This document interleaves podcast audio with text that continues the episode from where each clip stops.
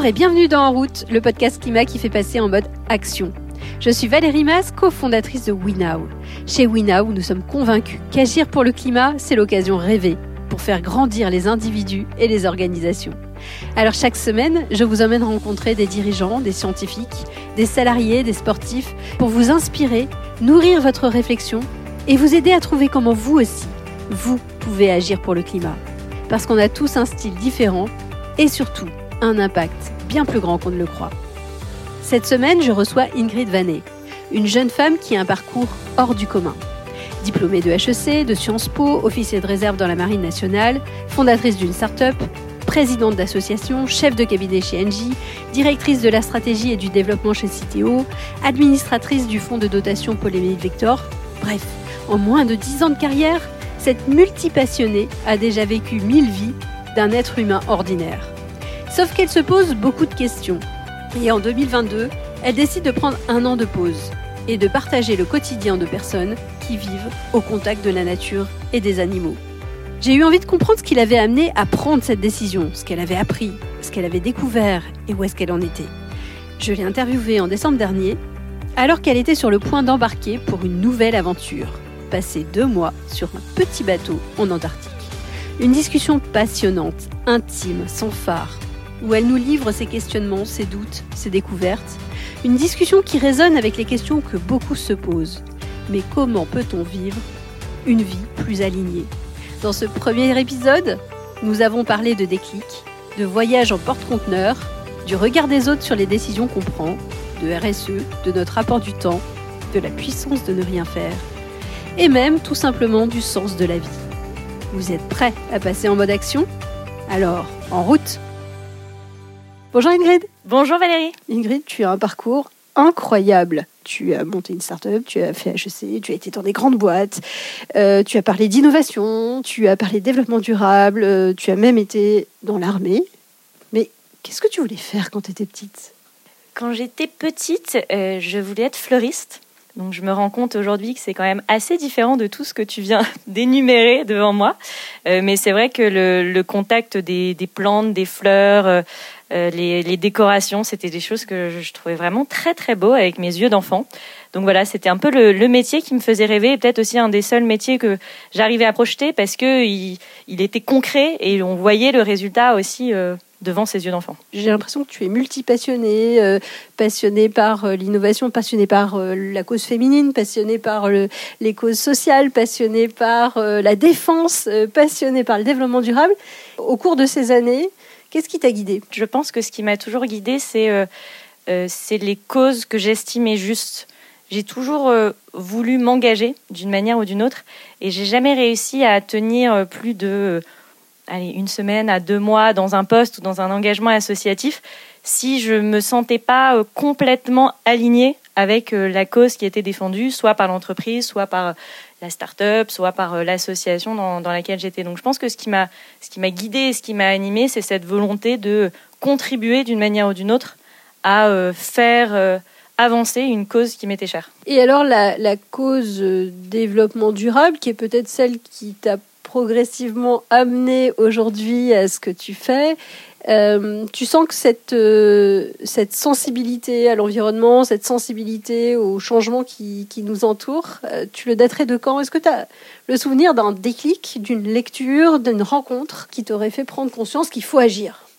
Déjà, j'ai eu la chance de grandir près de la mer. Moi, je viens du, du nord de la France, du grand nord de la France, puisque je suis née à Zuidcote, un petit village au nord de Dunkerque, et oui, parce qu'il y a un nord, un Dunkerque encore en France, qui veut dire en, flamand la côte du Sud. Donc c'est vraiment à la frontière avec, euh, avec la Belgique. Et, euh, j'avais, euh, enfin, j'habitais dans, dans, une maison qui donnait vraiment sur, sur les dunes, sur, sur la mer, sur vraiment sur, sur la nature. Donc je pense que j'ai toute petite été confrontée aux éléments assez vivifiants du, du bord de mer du Nord.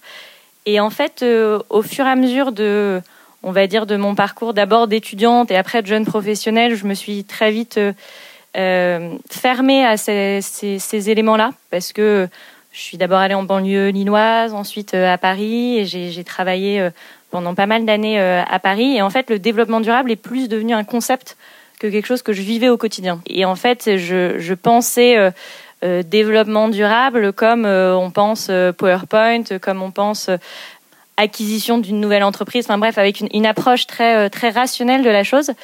Et, et en fait, au, fur et à mesure, je me suis rendu compte que c'était une manière de répondre au sujet, mais c'était certainement pas la mienne et que ce qu'il fallait d'abord, euh, c'était euh, le vivre pleinement. Alors, je le dis maintenant avec ces mots-là. À l'époque, c'était absolument pas comme ça que, que je l'ai euh, que je l'ai vécu. Là, je l'ai encore une fois, j'ai j'ai dû l'intellectualiser pour comprendre ce qui ce qui m'est arrivé en moi. Et cette, pour revenir au, sujet de peut-être un, déclic, ce qui s'est passé, il n'y a pas si longtemps que ça, c'est en, en 2018. Euh, je travaillais beaucoup, je pense beaucoup trop. Euh, j'étais, directrice de cabinet dans une grosse entreprise du secteur de l'énergie. Parallèlement à ça, euh, j'étais présidente d'une grosse association aussi. Et j'ai décidé pendant l'été, euh, complètement sur un coup de tête, de partir toute seule sur un porte-conteneur pour traverser l'Atlantique. Et, euh, et c'est vraiment euh, un truc qui m'est tombé dessus. C'était très surprenant alors que j'avais jamais fait, euh, j'avais jamais fait d'expérience comme ça seule, encore moins pendant trois semaines, encore moins en traversant un océan. Et, en fait, je me suis dit, oui, c'est exactement ce qu'il me faut. Alors que personne autour de moi me l'avait fait, je ne savais même pas si c'était possible. Et, grâce à Internet, j'ai regardé et en effet, c'était une expérience qui, était possible de faire. Et, en fait, je pense que ça a été à ce moment-là où je me suis dit, tiens, tu, passes ton temps, tes journées, tes nuits à te battre contre des systèmes ou pour des causes, mais d'un point de vue hyper intellectuel.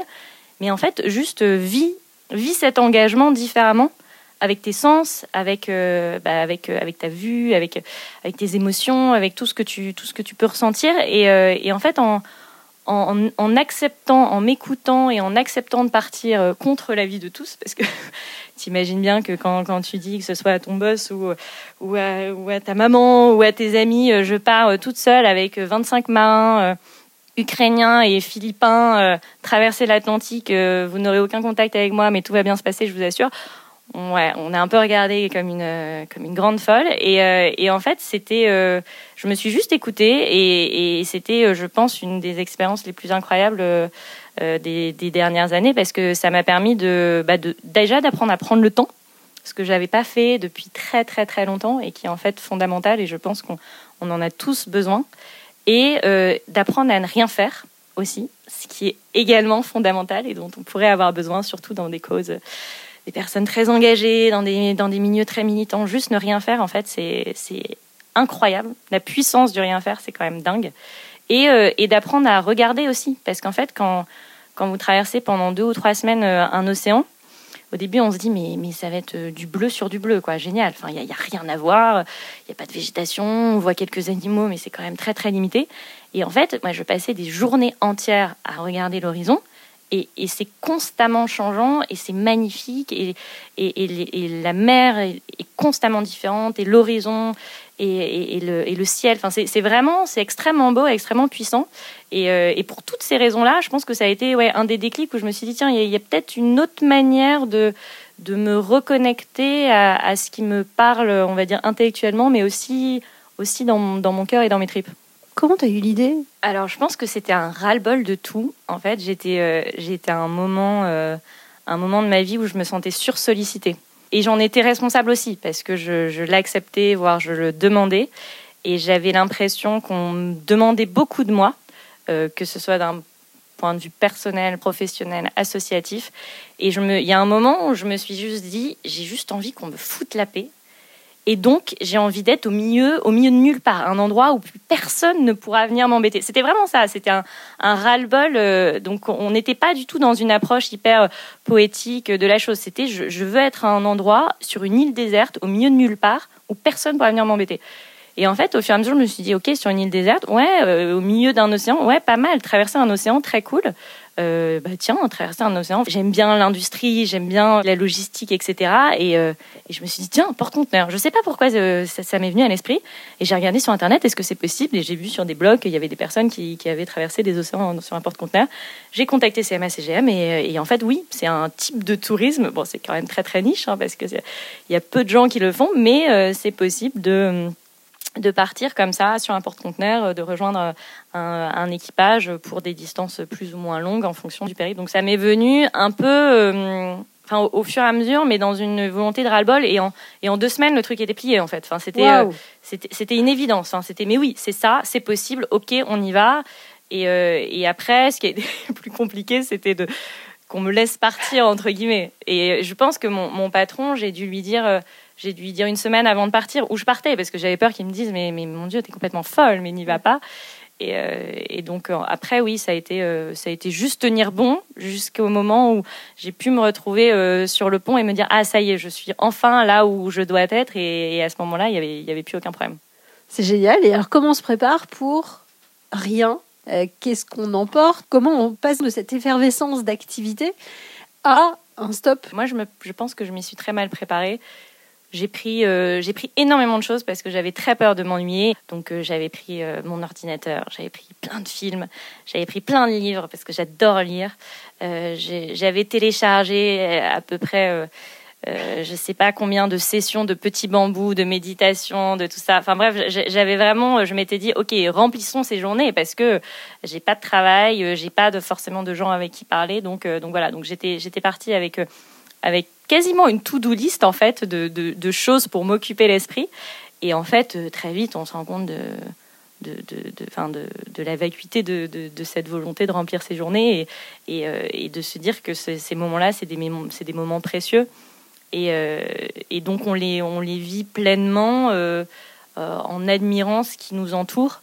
Et en fait, ce qui, ce qui est très drôle, et c'est un peu ce que j'ai, vécu cet été, j'ai traversé les, Pyrénées en randonnée, donc pendant, pendant un mois. Donc là aussi, euh, moins seul, parce qu'on est, on est quand même pas mal, euh, on rencontre euh, aussi un certain nombre de personnes, mais c'est que le, moindre échange te nourrit pendant très longtemps. Parce qu'en fait, t'en as, en as beaucoup moins. C'est pas comme dans notre quotidien, là, on passe notre temps de réunion en réunion, on se retrouve voilà, de 8h du matin à 20h on a des réunions d'une demi-heure, d'une heure, et, on, traite des sujets les uns à la suite des autres. Et après, on va prendre des verres avec des copains, et puis après, on, va à telle conférence, et on, se couche, et on sait plus, en fait, tout, ce qu'on a, a vécu. Il y avait tellement de choses, tellement d'informations que on est incapable de savoir, mais, qu'est-ce qu'est-ce qu'il y a eu le temps d'infuser et, en fait, dans, ces moments, justement, où il y a beaucoup moins de choses, eh ben la, moindre rencontre, la moindre parole, le moindre échange a vraiment le temps de, bah, de te nourrir et, notamment quand tu, marches, il y a un, côté, dans, le process de la randonnée, de la marche, où tu t'immerges dans, ces paroles, dans, ces échanges qui te, nourrissent, qui t'alimentent au, fur et à mesure. Et, moi, des discussions, dans les Pyrénées que j'avais eues avec, certains bergers euh, des, des, jours, euh, des jours auparavant me revenaient. Je me disais, ah mais oui, ah mais c'était ça qu'il voulait dire. Et c'est fabuleux parce que c'est une heure d'échange qui te nourrit pendant, trois jours. Alors qu'ici, dans, ton quotidien, tu, passes ton temps à discuter avec des gens et, tu sais plus en fait ce qui, ce qui, te, ce qui te nourrit vraiment. Donc, euh, donc je pense que c'est aussi c'est, cet aspect de, de, temps long qui permet euh, finalement d'intégrer vraiment tout ce que tu peux apprendre de l'échange avec l'autre. Et là, quand tu es rentré, j'imagine que tu n'étais pas tout à fait pareil. Comment tu as pu rentrer au bureau? Enfin, Comment ça s'est passé? Alors, j'étais contente de rentrer parce que euh, ce que j'apprécie dans, dans la vie, c'est la, la, diversité des rencontres et des choses que je peux faire au quotidien. J'ai adoré cette expérience-là, comme j'adorais mon travail à l'époque, comme j'adorais cet engagement euh, associatif ou les autres engagements que j'avais en parallèle, mais c'est le, c'est le surplus de d'une seule chose qui euh, en fait qui m'angoisse ou qui me qui me referme moi, ce que, ce que j'aime, c'est la, la diversité des personnes avec qui j'ai l'occasion d'interagir. Tu parlais tout à l'heure euh, entre le start-up, euh, le militaire, euh, le, militant écolo, la, grosse boîte, etc. Enfin, c'est, vraiment ça que, que j'aime, c'est de réussir à faire des ponts entre ces différentes personnes, ces différentes causes, ces différents écosystèmes. Et, et donc, en fait, cette, cette expérience-là a été, enfin, m'a beaucoup nourri. Je pense a, a aussi ouvert ensuite une volonté de faire d'autres expériences un peu des, pas de côté pour, pour apprendre le temps long.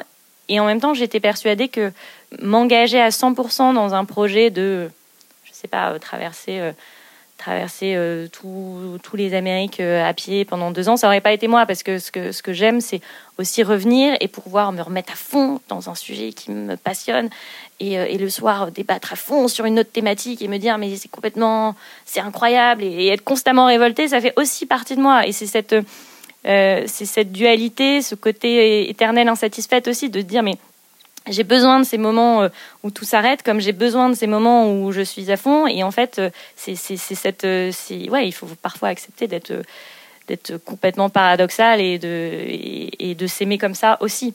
Donc, je, je, pense que ça, ça, a été un des éléments qui, qui m'a a permis de me nourrir dans mes différents engagements, mais que j'aurais pas pu me dire à la fin, vas-y, on, continue et on traverse tous les océans pendant des années. Et, et, je vais être hyper heureuse. Quoi. Quelques années plus tard, tu as décidé de tout quitter. Est-ce que tu as pris une décision euh, un peu sur un coup de tête comme euh, ton départ en cargo ou est-ce que c'est une décision réfléchie suite à euh, une envie de t'engager sur autre chose? Je pense qu'il y a eu plusieurs étapes.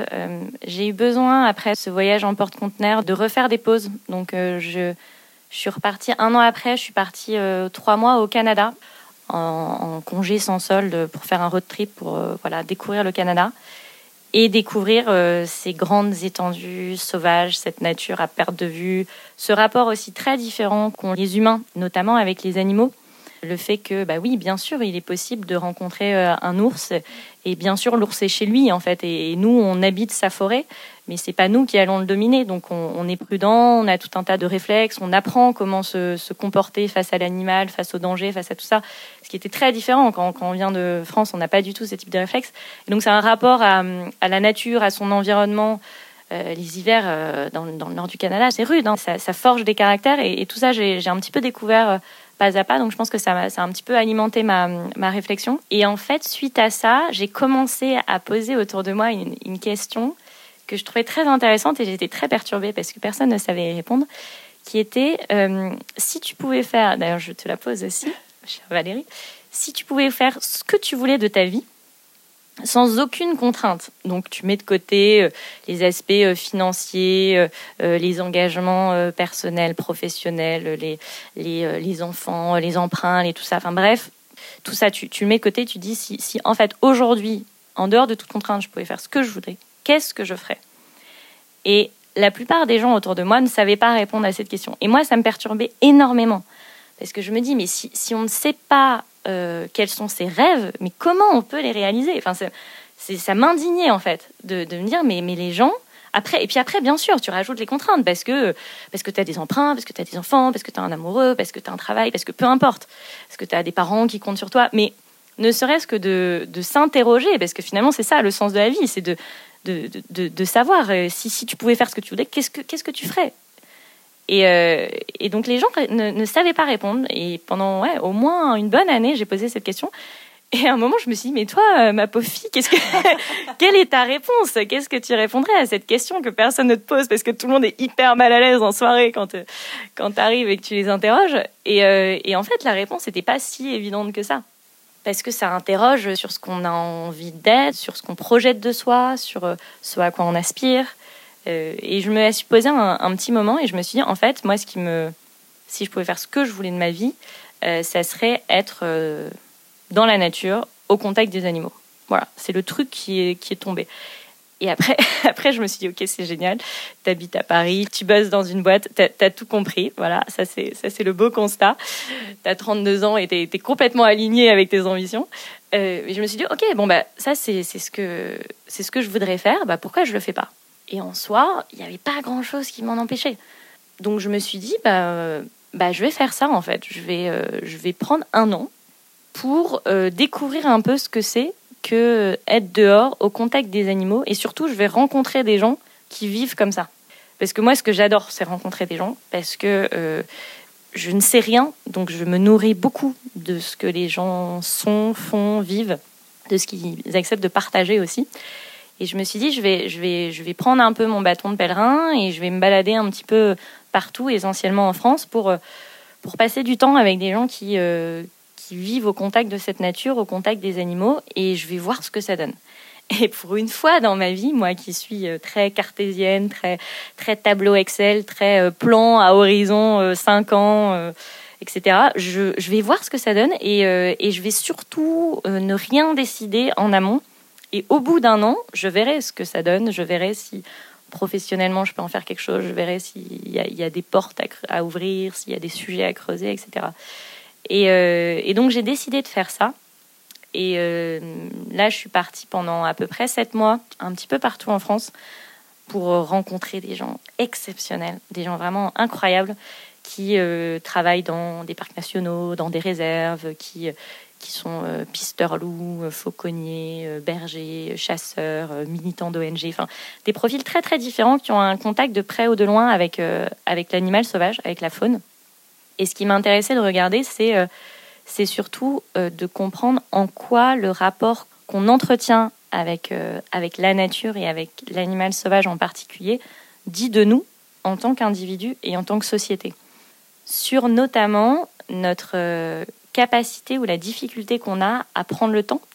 Parce qu'en fait, une rencontre avec l'animal sauvage, elle se décide pas. Euh, tu mets pas ça dans ton, dans ton agenda Google, euh, tu te dis pas de 9h à 9h30. Euh, On est non. avec l'ours. Exactement, c'est pas du tout comme ça. Il faut, il, faut, il faut accepter le temps long, il faut accepter euh, bah, d'être déçu, il faut accepter que la rencontre ne se fasse pas, il faut accepter que, que l'autre prenne de la place aussi, donc il faut lui laisser de la place. Il faut accepter de ne pas le comprendre, parce que parce que c'est c'est un, vivant qui n'a pas du tout le même mode de fonctionnement que toi. Et donc en fait c'est ok. Et, et tu peux accepter une cohabitation sans comprendre l'autre. Et c'est tout un tas de choses que nous dans nos sociétés et dans nos entreprises en particulier on, on a du mal à développer. On a du mal à accepter. Et moi ça m'intéressait de creuser cet angle là pour rencontrer des gens dont le métier euh, leur permet de, de vivre au contact de ces, de ces animaux pour comprendre un peu si si ce contact-là les, avait fait évoluer dans leur manière d'être en tant qu'humains et, euh, et, en tant qu'humains vivant dans une, dans une société. Et, euh, c'est un petit peu ce, fil-là que je, je, voulais tirer pour voir ensuite, parce que moi je, moi je suis un, pur produit euh, école de commerce, j'ai travaillé pendant dix ans dans le secteur privé pour me dire aussi, ok, forte de tout ça, est-ce qu'il est qu'il y a des choses qu'on peut apporter à la, à la société, à l'entreprise, pour l'aider non pas juste à, s'humaniser, mais, mais à, se, je sais pas, à, devenir plus vivante, à accepter aussi euh, sa place dans, un écosystème, à accepter le temps long, à accepter de, de regarder avec d'autres œillères peut-être euh, son activité. Et c'était un petit peu ça que j'avais envie de creuser et que je creuse là actuellement. Et alors de ces rencontres, qu'est-ce qui t'a surpris Qu'est-ce qui t'a étonné? La première chose, c'est que euh, déjà les sujets sont complexes. En fait, moi, je, suis arrivée euh, euh, avec une vision un peu simpliste des, débats sur, la nature. Il y a des choses qui sont bien, il y a des choses qui sont mal, il y a des choses qu'il faut faire, il y a des choses qu'il ne faut pas faire. Et avec, avec un regard très, très, encore une fois, déconnecté de la réalité du terrain. Et le fait de prendre du temps, ce qu'on a parfois du mal à faire dans, nos vies tous les jours, euh, ça m'a permis de, on va dire, de détricoter des enjeux de territoire, des enjeux de, posture, des enjeux historiques aussi qui, rendent la thématique du, vivant hyper complexe. Si je prends juste l'exemple du retour du loup, moi, en tant qu'habitante de Paris, euh, aimant les animaux, je caricature, hein, je fais exprès, le retour du loup, c'est génial. Évidemment, le loup a sa place. Évidemment, il faut faire un effort. Évidemment, franchement, les bergers, euh, ils pourraient un peu s'adapter. Voilà, je caricature. Et après, tu vas sur le terrain. Tu passes un peu de temps avec, euh, avec les bergers, avec les agriculteurs, avec les gens euh, qui, qui sont dans ces régions-là, dans les Alpes, dans le Mercantour, avec, avec les personnes qui travaillent, qui font les constats de prédation des loups, qui te montrent les photos, les vidéos de ce que c'est.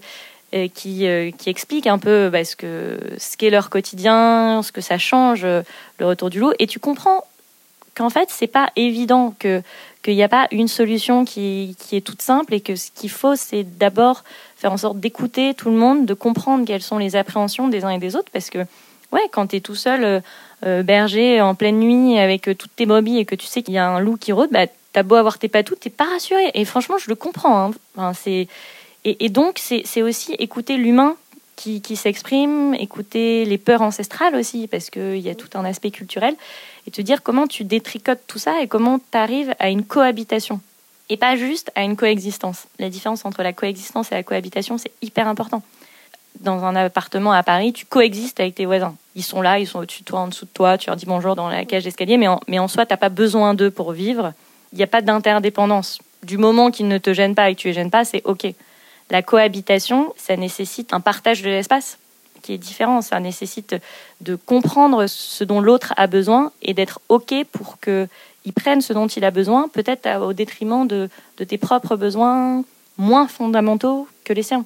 Et donc, en fait, ça nécessite déjà de s'ouvrir à l'autre et d'être d'accord de partager quelque chose, une ressource, donc en l'occurrence un territoire. Et c'est hyper difficile déjà entre humains d'un même pays, entre humains d'une même ville, avec euh, des humains qui viennent d'autres pays et qui demandent l'asile. C'est hyper difficile. Alors t'imagines, interespèce, mais, mais, mais de quoi on parle? Et en fait, c'est ça que je trouve intéressant, c'est que je me dis que si demain on arrive à cohabiter avec d'autres qu'humains, eh ben c'est un pas de plus vers notre humanité en fait. Parce que ça, ça nous permet aussi de, de, mieux cohabiter entre nous, entre, entre humains, d'une même culture, de cultures différentes. Et, donc, c'est, finalement, c'est le, c'est le, on va dire la, finalité de, notre humanité ou ce que ce, qu'on peut avoir de plus humain, ça serait de permettre cette cohabitation inter, interespèce. Et, c'est ça que je trouve que je trouve hyper fort, hyper beau. Et, euh, et en même temps qui nécessite et un courage et, euh, et du temps long et une acceptation de choses qu'on qu'on maîtrise pas et, et qu'on comprend pas quoi. Dans les rencontres que tu as faites, est-ce qu'il y a des rencontres qui t'ont hyper inspiré? Il y a des rencontres qui, qui ont été assez, euh, assez fondatrices. Je pense notamment euh, à plusieurs rencontres que j'ai, eu l'occasion de faire dans le Mercantour. Je suis partie pour euh, dix jours. Et en fait, j'avais au départ qu'un seul rendez-vous avec un responsable du, du, parc national, donc d'une, d'une vallée que j'avais contactée en bonne démarche sur LinkedIn ou je sais pas quoi, enfin comme ce que je faisais en fait quand quand je quand je travaillais. Finalement, c'était comme quand j'ai eu l'occasion précédemment de chercher du boulot ou ce genre de choses. Tu, tu contactes des gens sur LinkedIn, bonjour, j'aime beaucoup ce que vous faites, est-ce qu'on peut prendre un café? Sauf que là, c'est pas pour prendre un café en bas de leur tour de la défense, c'est pour passer deux jours euh, au fin fond d'un parc national. Donc euh, l'approche est un petit peu un peu différente, mais j'avais un rendez-vous le lundi matin avec un responsable donc, du, parc national du Mercantour. Et je m'étais dit, bon, on va voir ce que ça va donner, mais euh, je, je, prends un train retour, un train nuit, euh, dix jours après, et on verra bien. Et donc j'ai échangé avec, euh, avec ce responsable dans une, une maison du, du, parc national, le Mercantour. Je sais pas si tu connais, mais c'est fabuleux. Enfin, c'est vraiment, c'est un endroit incroyable. Les couleurs sont magnifiques. Faut y aller en automne, c'est dingue. Donc j'ai passé, je sais pas, deux, heures, je pense, avec lui. Donc à la fin, euh, il très sympa, il me, je le remercie. Et puis il me dit Bon, alors qu'est-ce que tu as prévu Après, je lui dis bah, Je sais pas du tout, je, je vais me balader, euh, on verra bien. J'avais deux, trois pistes. Euh, je lui dis Mais bon, j'ai le temps, j'ai dix jours. Et en fait, ça l'a tellement surpris que une Parisienne qui débarque comme ça pour l'interroger, déjà, je pense qu'il n'avait pas très bien compris la raison du pourquoi du comment, parce que même moi, j'étais pas très au clair de pourquoi je, venais dans le Mercantour. En fait, qu'ils prennent le temps de prendre euh, le train de nuit pour euh, arriver dans le Mercantour, passer deux heures avec lui, et après rester dix jours sans trop savoir pourquoi et que ça soit ok et en se disant mais en fait c'est pas grave si je rencontre personne d'autre ben je vais passer euh, du temps dehors j'ai j'ai de quoi camper et ça va être formidable que je pense que ça l'a ça l'a vachement surpris et ça ça lui est ça lui a fait un peu de bien aussi de se rendre compte qu'il y avait des gens qui s'intéressaient pour de vrai à ce que le parc, à ce que les personnes qui étaient vraiment impliquées euh, sur les sujets de la nature euh, voilà, peuvent faire au quotidien. Et en fait, j'ai passé euh, dix jours dingues parce qu'il m'a fait rencontrer la terre entière du parc, notamment la personne qui a été la première à voir le retour du loup dans le parc du Mercantour, parce que le, loup est revenu en France via le Mercantour. J'ai passé deux jours avec un pisteur loup euh, qui avait plus d'une soixantaine d'années dans un hameau complètement perdu, euh, sans électricité, euh, sur les traces des loups. Et en fait, c'était ce qui, ce, qui, ce qui est dingue, c'est que c'est une première rencontre qui permet de s'ouvrir à un champ des possibles qui est dingue. Et en fait, à partir du moment où tu t'intéresses pour de vrai aux gens, mais les gens te le rendent, mais puissance 10 000, quoi. Et, ça, c'était très fort parce que toutes les rencontres dingues que j'ai faites avec des gens, parfois avec qui j'étais absolument pas d'accord. J'ai eu des échanges mais magnifiques avec des chasseurs avec qui je, n'avais rien en commun, mais c'était des échanges hyper puissants, hyper forts parce que ils, parlaient de qui ils étaient. Et parce que toi, tu viens pour, euh, pour, pour prendre un petit peu de qui ils sont, sans le juger, et pour te dire, OK, tout ça, ça fait partie de, du paysage, en fait. C'est pas ça c'est bien, ça c'est mal. C'est en fait la France, sur ces sujets-là, aujourd'hui, c'est ces personnes-là. C'est euh, des militants, c'est des anti-chasses, c'est euh, des chasseurs, c'est des bergers. Voilà, ça c'est le panorama. T'es pas, enfin moi je suis pas là pour juger. Hein. De toute façon, j'ai absolument pas ni les compétences et c'est pas ça qu'on attend de moi. Euh, et donc, fort de tout ça, qu'est-ce qu'on fait en tant que société sur, euh, sur cette thématique du sauvage, du vivant euh, Qu'est-ce qu'on en fait? C'est pas on peut pas se dire bah, on va faire sans les uns ou les autres. C'est ok, qu'est-ce qu'on fait? Et, en fait, il y a plein de stratégies différentes. Il y a, il y a de y a de la libre évolution, il y a des parcs nationaux qui permettent un certain nombre de trucs qui en empêchent d'autres, il y a il y a plein de trucs qui fonctionnent plus ou moins bien et je pense qu'il y, a plein de choses qui pourraient être améliorées. Mais, mais c'est, je trouve ça intéressant d'arriver pour une fois sans juger et juste d'absorber un petit peu ce que, ce que sont les uns et les autres avec, euh, avec leurs convictions, avec leurs contradictions aussi, avec leur posture, très souvent, et, de voir ce qu'on peut, ce peut faire un peu de tout ce schmilblick. C'est hyper intéressant. Et alors, ça veut dire que tu as fait plein de sauts de puce euh, euh, locaux euh, pour t'immerger à chaque fois à coup de quoi 10 jours, 15 jours dans, des endroits en France.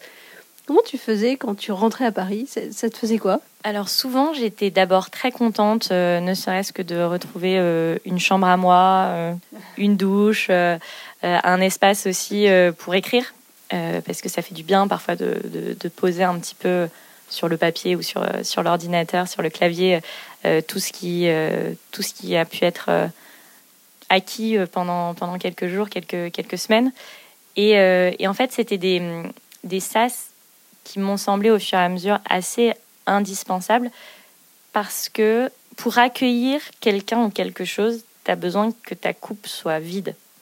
Tu peux pas arriver auprès de quelqu'un avec une coupe pleine parce qu'en fait, tu seras pas euh, réceptif. Enfin, tu, tu, pourras pas, tu pourras pas absorber tout ce qu'il a à te partager, d'émotions, de, de, de paroles, de, voilà, de vécu. En fait, tu as besoin de en temps de vider ta coupe pour pouvoir la re-remplir. Et en fait, moi, ces périodes-là, à Paris, c'était des périodes où je vidais ma coupe, où je où j'écrivais, où, je, où je, redescendais un petit peu dans un, dans un quotidien beaucoup plus que je contrôlais et que je maîtrisais beaucoup plus, qui était peut-être plus ma zone de confort de ces dernières années. Et donc, ces allers-retours-là ont été, euh, je pense, assez, euh, assez nécessaires parce que parce que tu peux pas constamment euh, absorber. Et, c'est pour ça que je suis très admirative des, des personnes qui font euh, des voyages au long cours. C'est qu'il y a un moment, je me dis, mais oh, comment elles font pour, pour, pour avoir encore de la place? Pour, pour, pour absorber tout ce qu'elles vivent en fait euh, au quotidien. Il y a des moments, tu as juste besoin de sédimenter, tu vois. C'est un peu, enfin, genre, ouais, je, je pense que tu as, besoin de ces moments de, de pause, des moments de, pas où tu ne fais rien, mais où, où tu restes en statique et où, et où ouais, tu laisses, le, tu laisses autant le temps. Mais le fait de revenir dans une ville comme Paris qui est extrêmement agitée, où la relation aux autres est plus anonyme, ça te faisait quoi par rapport à ces grands espaces que tu as pu vivre par rapport à ces relations peut-être plus profondes que tu as pu avoir? Tu dis c'est ta zone de confort, donc en fait c'est quand même l'endroit où tu te sens chez toi quand même? Je suis d'accord avec toi quand tu dis que c'est des relations qui sont plus anonymes, où les gens sont pressés, etc. Mais je pense que c'est, on en est tous collectivement responsables. Et en fait, c'est marrant, hein, mais moi, j'ai rencontré des gens qui, aujourd'hui, sont des amis dans le métro, dans le train, dans, un café en discutant avec la personne qui était à côté de moi.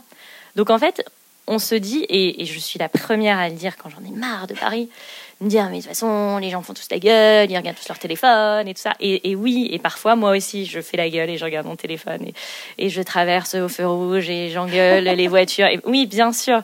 Mais en fait, euh, en fait, on peut rencontrer euh, des gens, enfin, on peut aussi faire euh, des choses très chouettes et rencontrer des, des gens très chouettes à Paris parce que, regarde, la preuve, on, on y vit et ça se passe bien en fait. donc, donc je pense qu'on est, on est un peu collectivement responsable de cette, de cette morosité parfois ambiante. Et c'est sûr que quand, quand tu sors de chez toi en te disant les gens, les gens font tous la gueule, bah ouais, ça te met dans un, dans un cycle où les gens autour de toi font tous la gueule. Et, quand tu croises des gens, bah, ça m'arrive parfois de croiser des gens qui ont le smile, soit parce qu'ils sont au téléphone, soit parce qu'ils écoutent quelque chose de drôle. Mais c'est incroyable le pouvoir. Et à, Paris, quand tu regardes les gens, tu as, des gens qui, sourient en fait dans la rue. Et tu as des gens qui chantent aussi grâce aux AirPods et autres qu'on a dans, dans, nos oreilles qui nous coupent aussi du monde. Mais on n'a pas besoin de partir au bout du monde pour trouver cette déconnexion, ni au fin fond des Alpes ou des Pyrénées.